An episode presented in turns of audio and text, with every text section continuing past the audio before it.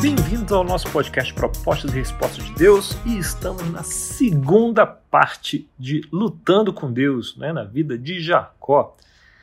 Na primeira parte, nós vimos que Jacó significa segurador de calcanhar, que também dá essa ideia de usurpador, suplantador. Não dá diretamente a ideia de enganador, de mentiroso, como se diz por aí mas dá a ideia de alguém que quer mais, né? ele está lutando por mais, como aconteceu no caso dos direitos. Então ele pega os direitos de filho mais velho, ele rouba a bênção com a ajuda da mãe. E como resultado desse estilo de vida, ou desse mindset, com métodos errados, ele tem que fugir.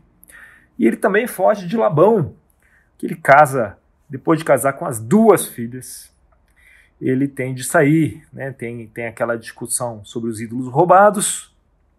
É, em todo o tempo que ele passa com Labão, há aquela competição né, entre ele e Labão sobre quem vai se dar bem. Né? Labão era um adversário à altura. Mas agora Labão voltou para casa e Jacó tem que se preocupar com Esaú. Como ele vai lidar com isso? Então nós vimos aqui Jacó, vemos aqui Jacó sendo Jacó. Né? Ele coloca um grupo à frente que se fosse destruído, talvez os outros pudessem fugir. Então, no primeiro grupo vai Lia e a família, no segundo vai Raquel e a família, e depois vem ele, né, lá atrás. E o segundo grupo não escapar. Imagina ele pensando, pelo menos eu escapo. Cara, legal, né? Até aqui não há redenção alguma. Vamos ver o que a gente encontra adiante. 32 no verso 22. Naquela noite, Jacó levantou-se, tomou suas duas mulheres, suas duas servas e seus onze filhos para atravessar um lugar de passagem do Jaboque. Depois de havê-los feito atravessar o ribeiro, fez também passar tudo o que ele possuía. Jacó ficou sozinho. Então veio um homem que se pôs a lutar com ele até o amanhecer. Quando o homem viu que não poderia dominá-lo, tocou na articulação da coxa de Jacó, de forma que ele deslocou a coxa enquanto lutava. Então o homem disse: Deixe-me ir, pois o dia já desponta. Mas Jacó lhe respondeu: Não te deixarei ir, a não ser que me abençoes. O homem lhe perguntou: Qual é o seu nome? Jacó, respondeu ele. Então disse o homem: Seu nome não será mais Jacó, mas sim Israel, pois você lutou com Deus e com os homens e venceu. Prosseguiu Jacó: Peço-te que digas o teu nome. Mas ele respondeu: Por que perguntas o meu nome? E o abençoou ali. Jacó chamou aquele lugar Peniel, pois disse: Vi a Deus face a face, e todavia minha vida foi poupada. Ao nascer do sol, atravessou Peniel, mancando por causa da coxa. Por isso, até o dia de hoje, os israelitas não comem o músculo ligado à articulação do quadril, porque nesse músculo Jacó foi ferido. Curioso que o subtítulo dessa passagem é Jacó luta com Deus. E o Novo Testamento até diz que Jacó lutou com Deus, o que nos traz um montão de perguntas. Porque quando você lê a história, está dito que veio um homem, lá no verso 24, que lutou com ele. A única implicação sobre Deus aqui era em Gênesis 32, 20, quando Jacó chama aquele lugar Peniel, pois disse: Vi Deus face a face, todavia minha vida foi poupada. Que é a única insinuação que há algo mais aqui. Mas também há a questão da mudança de nome. Né? Quem teria autoridade para mudar um nome? Um cara qualquer que aparece do nada e luta contigo não teria essa autoridade. Então, uma outra indicação que talvez pudesse haver algo mais aqui. E também essa, é bom chamar a atenção, é a primeira vez que ele é confrontado com a sua identidade. Né? Aquele, nomes naquele mundo, lembra de Caim, é, no mundo hebraico, não é simplesmente um apelido para você ser chamado, mas tem, está relacionado com quem você é. Então, em geral, o nome pode ter dois gumes. Né? Você pode vivê-lo de forma positiva ou pode vivê-lo de forma negativa. Né? A gente viu isso lá no episódio de Caim. Então, o fato de Jacó ter um nome que significa segurador de calcanhar e estar vivendo é, com vontade esse chamado, até o leva né, a, ser, a ser conhecido como usurpador. O primeiro momento aqui nas Escrituras que Jacó precisa encarar quem ele é. Esse homem, Será que é Deus? Pergunta: como você é chamado? Não só qual é o seu nome, mas como você é chamado significa que quem é você? E Jacó podia responder qualquer coisa aqui, né? Podia mentir, podia enganar, não seria algo novo para ele, mas ele dá o próprio nome. Eu me chamo segurador de calcanhar, que até pode ser conhecido como usurpador. E o sujeito lhe dá então um novo nome. Ele responde de uma forma estranha. Ele fala: Não, seu nome será Israel, que está relacionado com conquistar e Deus, né? Isra, conquistar. El, Deus, né? conquistar a Deus. Então, é, ele está falando aqui que ele lutou com Deus. Será que ele lutou externamente? Será que ele saiu na mão mesmo? Parece, né? Porque tomou um golpe na coxa. Será que internamente? Será que é, é tudo, né? Externamente e internamente ao mesmo tempo? Você entendeu quem você é, né? Jacó entendeu quem ele é, né? E ele chama de Peniel. Né? Lutei literalmente ou internamente, ou os dois. São questões para você debater e aprender, né? Porque a gente possa aprender com as escrituras. A resposta nem sempre está óbvia assim, ou nem sempre há uma resposta óbvia. A questão é que Jacó luta com esse cara e no fim ninguém ganha de ninguém, ninguém supera ninguém. Mas Jacó não deixa o cara ir. É que ele respeita esse cara muito. Ele respeita esse cara o suficiente para dar valor às palavras dele. E essas palavras são poderosas, né? o valor das palavras. E Jacó quer a bênção desse cara. A bênção que esse cara proferir para Jacó vai ter poder. Então, essa é a história que está por trás do nome do povo de Deus. É a primeira vez que aparece a história. Tem a ver com lutar, conquistar ou ser conquistado, né? pode estar nos dois sentidos, a Deus. Né? Conquistar a Deus ou ser conquistado por Deus. Ou tudo, será? Coisas para a gente pensar, para a gente meditar. Então, na propostas e respostas aqui, ele está lutando, que a gente precisa, né? Lutar com a palavra e fazer as perguntas. Esse podcast é sobre questionar. Nada de aceitar de cara. Não, mas é que o pastor. Não, não, não. Vamos questionar, vamos entender, vamos internalizar que as propostas e respostas de Deus, e é assim que a gente cresce com a palavra. É, internalizando, lutando, lutando com a resposta. A gente precisa ser um pouco Israel aqui também, né? Lutar com Deus aqui para crescer. Né? Deus gosta desses caras que lutam com Ele que, que aprendem, que crescem junto com ele. Não tem a ver com amar ou adorar a Deus, mas com lutar aqui com as Escrituras.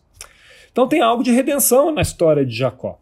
Então a gente aprende, aprendeu que questionar é perigoso, mas não, não questionar é que é perigoso, né? E o grupo de discussão, é bom você discutir isso num grupo, né? Um grupo de discussão te ajuda a ter perguntas e a buscar as respostas. Então ele encontra Esaú, só que Esaú aqui já está com um coração diferente. Diz lá no 33, verso 4. Mas Esaú correu ao encontro de Jacó, abraçou-se ao seu pescoço e o beijou. E eles choraram. Coisa linda aqui. Então Esaú ergueu o olhar e viu as mulheres e as crianças e perguntou: Quem são estes? Jacó respondeu: São os filhos que Deus me concedeu. Deus concedeu ao teu servo. Então as servas e os seus filhos se aproximaram e se curvaram. E depois Lia e os seus filhos vieram e se curvaram. E por último chegaram José e Raquel e também se curvaram. E Esaú perguntou: O que você pretende com todos esses rebanhos que encontrei no caminho? Ser bem recebido por ti, meu senhor, respondeu Jacó. Disse, porém, Esaú: Já tenho muito, meu irmão. Guarde para você o que é seu. Mas Jacó insistiu: Não. Se te agradaste de mim, aceita este presente de minha parte porque ver a tua face é como contemplar a face de Deus. Jacó não é mole, né? Além disso, tu me recebeste tão bem, aceita, pois, o presente que te foi trazido, pois Deus tem sido favorável para comigo, e eu já tenho tudo o que necessito. Jacó tanto insistiu que Esaú acabou aceitando. Ora, veja, né? Esaú não conseguia fazer sua vontade contra Jacó, nem quando era vontade oposta quando ele era irmão mais velho, né, e fazia, isso fazia uma diferença, quanto mais agora. Né? Jacó queria presentear e ele ia presentear, e quem era Esaú para não aceitar esses presentes? Nesse ponto, é, costuma-se ver que uma mudança em Jacó, olha como Jacó está mudando. Seria partir daqui, daquela luta com Deus, que Jacó então mudou e aparece a redenção aqui. Mas agora a gente tem visto o poder das perguntas. E vamos continuar perguntando: o que, que acontece logo a seguir? Gênesis 33, 12. Então disse Esaú: Vamos seguir em frente, eu acompanharei. Olha a reconciliação, né? Ele não foi morto, seu irmão está bem, está em paz. Uhul, que beleza. Mas vamos ver aqui, verso 13. Jacó, porém, lhe disse: Meu senhor sabe que as crianças são frágeis, que estão sob meus cuidados ovelhas e vacas, que amamentam suas crias. Se forçá-las demais na caminhada, só um dia que seja, todo o rebanho morrerá. Por isso, meu senhor, vá em frente, vá à frente do teu servo, e eu sigo atrás, devagar, ao passo dos rebanhos e das crianças, até que eu chegue ao meu senhor em Seir. Oh, que drama, preocupação de Jacó. Esaú sugeriu: Permita-me então, eu, deixa eu deixar alguns homens com você para te ajudar. Jacó perguntou: Mas para que, meu senhor? Tenho sido, ter sido bem recebido já me foi o suficiente. Então, naquele dia, Esaú voltou para Seir. Jacó, todavia, foi para Sucote, onde construiu uma casa para si e abrigos para o seu gado. Foi por isso que o lugar recebeu o nome de Sucote. Olha quem aparece aqui de novo: Yaakov, o original. Pode ir, meu irmão, que eu vou logo atrás. As crianças são frágeis.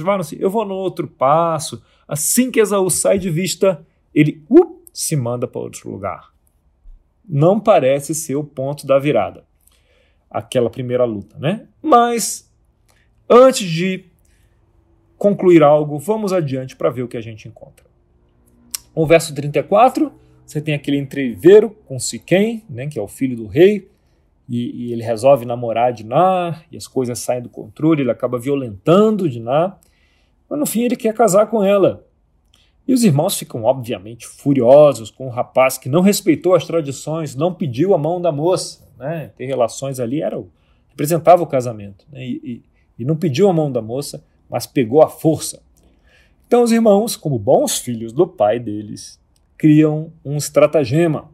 A gente daremos de lá mas vocês precisam ser parte do nosso grupo e para isso vocês precisam do quê? Do quê? Circuncidar. E eles concordam. Então, eles estão se recuperando, que dói pra caramba, afinal, depois do oitavo dia de vida não é tão fácil ficar bem, eles, os irmãos invadem a cidade e matam todos os homens. Obviamente, não é o melhor método aqui para lidar com isso, né? Mas lembremos que a história começou lá atrás com o estupro de Diná. E como é que Jacó responde? Vamos examinar as palavras dele para ver se tem alguém arrependido aqui. 34, 30.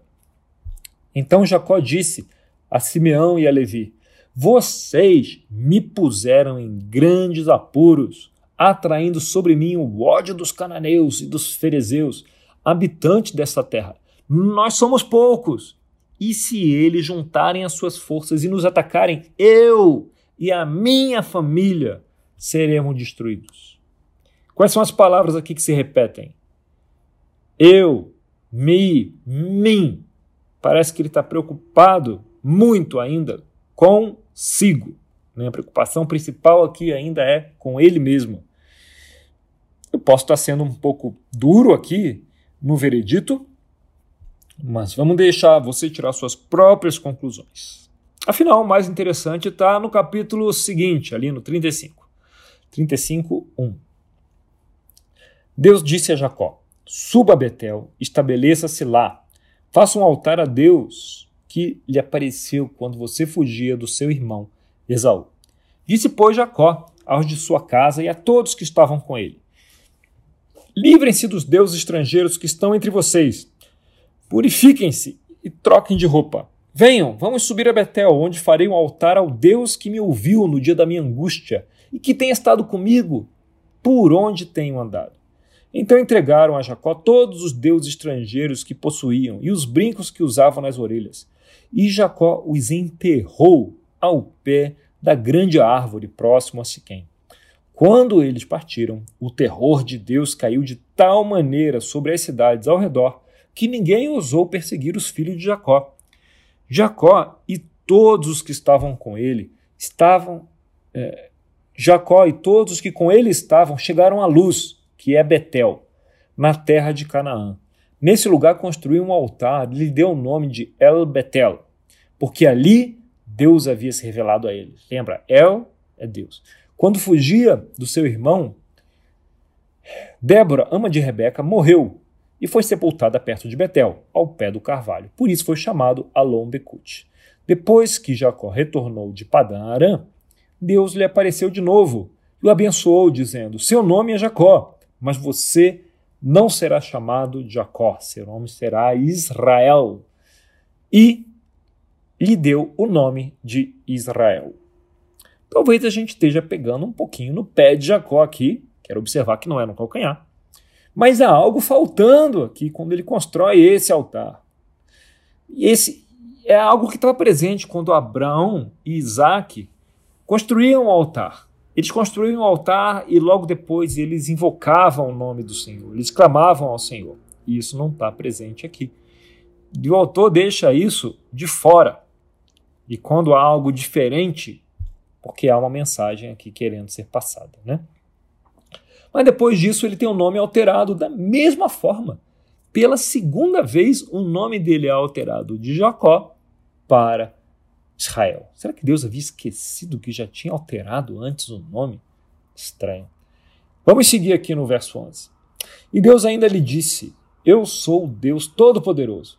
Seja prolífero e multiplique-se. De você procederão uma nação e uma comunidade de nações. E reis estarão entre os seus descendentes. A terra que dei a Abraão e a Isaac dou a você. E também aos seus futuros descendentes darei esta terra a seguir, Deus elevou-se do lugar onde estivera falando com Jacó. Jacó levantou uma coluna de pedra no lugar em que Deus lhe falara, e derramou sobre ela uma oferta de bebidas, e a ungiu com óleo. Jacó deu o nome Betel, ao lugar onde Deus tinha falado com ele. O que Deus fala para ele logo no começo? Fala assim: Seja prolífero e multiplique-se. Aonde que você ouviu isso antes? Aonde? Aonde? Para aí. Onde é que você ouviu? Seja prolífero e multiplique-se. Em duas histórias. Tá? A gente ouviu lá no começo, né, quando Deus cria a humanidade, e ouvimos também na saída da arca. E lembra dessas histórias? O que, que você pode esperar depois que Deus fala isso? Bem, primeiro, mais crianças. Né? Deus, Jacó aqui tinha 11 filhos, então vai haver pelo menos uma a mais. E além disso, o que, que tem mais na frente? Algum tipo de tragédia. Né? Lembra de Noé? Além disso, se a gente lembrar de Noé e de Adão e Eva, alguém também vai, vai receber a culpa, né? Alguém vai ser responsabilizado pela tragédia. Vamos aqui, 35, 16. Vamos ver como é que isso se desenrola.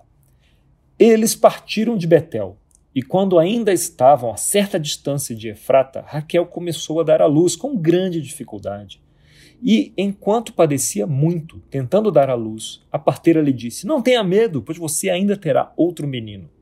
Já a ponto de sair-lhe a vida, quando estava morrendo, deu ao filho o nome de Benoni, mas o pai deu-lhe o nome de Benjamim. Assim morreu Raquel, que foi sepultada junto do caminho de Efrata, que é Belém. Sobre a sua sepultura, Jacó levantou uma coluna, e até o dia de hoje aquela coluna marca o túmulo de Raquel. Então vemos que Raquel, Raquel morre no parto e nasce Benoni, que significa filho da minha tristeza ou filho da minha dor. Que triste, né? Tragédia. Mas Jacó não quer que esse nome pegue. E então ele muda o nome do Benoni para Benjamim, que significa filho da minha mão direita, ou filho do meu favor, ou até meu filho favorito. Era o caçulinha dele, né? era um dos dois da sua esposa favorita. O outro caçulinha era José, né? até que nasce é, Benjamim. Então, Vamos aqui ao final de Gênesis, quando Jacó, lá no capítulo 48, ele reconta, ele está contando para José como que Raquel morre. É 48, 7. Quando eu voltava de Padã, para minha tristeza, Raquel morreu em Canaã, quando ainda estávamos a caminho, a pouca distância de Efrata. Eu a sepultei ali, ao lado do caminho para Efrata, que é Belém. Então se vê, ele fala aqui, em português ele fala, para minha tristeza. Mas em hebraico, isso também significa, por minha causa, por minha culpa, Raquel morreu. Por minha causa, por minha culpa. Por que, que Jacó fala isso? Então, se alguém vai levar a culpa, a tragédia, a morte de Raquel, e a culpa parece que Jacó culpa a si mesmo. Por quê? Será que você lembra algo aqui do passado? Vamos voltar aqui até o ponto aonde, na saída da casa de Labão, lembra, alguém havia roubado os ídolos. E esse ladrão de ídolos, naquele momento, era Raquel. Ela havia roubado os ídolos e colocado embaixo da cela dela. Né? E ela disse que estava no período dela, naqueles dias, e não podia sair da cela. Mas Jacó, sem saber disso, ele tinha ficado muito indignado. Né? E, e, e ele disse naquele momento, lá no Gênesis 31, 32, ele está muito indignado, os ídolos não foram encontrados, eles não sabem que os ídolos estão lá embaixo da cela de Raquel. E aí o que, que ele diz lá? Quanto aos seus deuses, quem for encontrado com eles não ficará vivo. Na presença de, dos nossos parentes, veja você mesmo se está aqui comigo qualquer coisa que lhe pertença, e se estiver, leve-a de volta. Ora, Jacó não sabia que Raquel os havia roubado. Então, Jacó pronuncia essa maldição, né? Quem for encontrado com eles não ficará vivo. E ele não sabia que estava com Raquel. Lógico, em algum momento depois, esses ídolos aparecem. E Jacó sabe muito bem quem havia roubado-os. Né? Então, aparentemente, Jacó se apropria da responsabilidade pela perda da vida de Raquel. E, e ele está percebendo, ainda que pouco a pouco, que seu estilo de vida, a forma que ele vive, resulta nisso. Ele estava fugindo de Labão, e talvez na, na, cabeça de Raquel, o que ela estava fazendo não era nada diferente do que o marido fazia. É, o, o chefe do Beethoven da casa agia daquele jeito, então enganar o pai estava dentro daquele modo de agir. É, no fim, ele tinha recebido o direito de Berror, de primogênito, do filho mais velho, de tudo mais, mas o estilo de vida dele meio que o leva uh, a desperdiçar tudo. Né? Todas essas coisas são desperdiçadas. Né? porque ele vivia fugindo, né? vivia deixando as coisas para trás. E o que ele realmente valorizava, a vida, que era o amor de Raquel, ele percebe no fim que ela morreu por causa dele. Ainda que de forma culposa, ele sem saber o que ele fazia, mas enfim, ele põe a, a responsabilidade, a culpa nele mesmo. E vemos também que Deus muda o nome dele duas vezes para Israel conquistar ou ser conquistado por Deus. Né? Então, em hebraico, por que eu falo isso? Porque em hebraico funciona facilmente nos dois sentidos, né? conquistar ou ser conquistado por Deus, que é Israel. Então, você pode imaginar, sem certeza, né? Tô, é, é, é uma forma de interpretar aqui, que da primeira vez Jacó lutou com Deus e venceu. E a Israel é isso, né? conquistar a Deus. Né? Só que imagina Deus olhando para ele, cara, eu gosto de você. Como eu queria, como eu gostaria que você me deixasse tomar as rédeas da sua vida e guiar toda essa paixão, toda essa energia que você tem para os meus propósitos. Só que a vida de Jacó não se não ele não deixa ser guiado, né? Acontece que eventualmente, mais na frente, Jacó quebra. Ele quebra como resultado das próprias ações dele. E ele acaba perdendo aquilo que ele mais valoriza. Deus adoraria usar essa paixão e, e não consegue. Até que a algum ponto ele quebra e, e aí ele muda. Né? Se a gente pensar na nossa vida, a gente pode não ser um grande seguidor de regras. Talvez você não seja um grande seguidor de regras. Talvez você quebre alguns princípios. Eu sei que eu faço isso. Mas você acorda cada dia com fogo no coração, com amor por Deus, com vontade de seguir a Deus. Então, garanta então que Deus possa usar esse fogo Porque, caso contrário, o caminho para viver a narrativa de Deus pode custar muito caro, até que a sua narrativa se alinhe apropriadamente com a narrativa de Deus.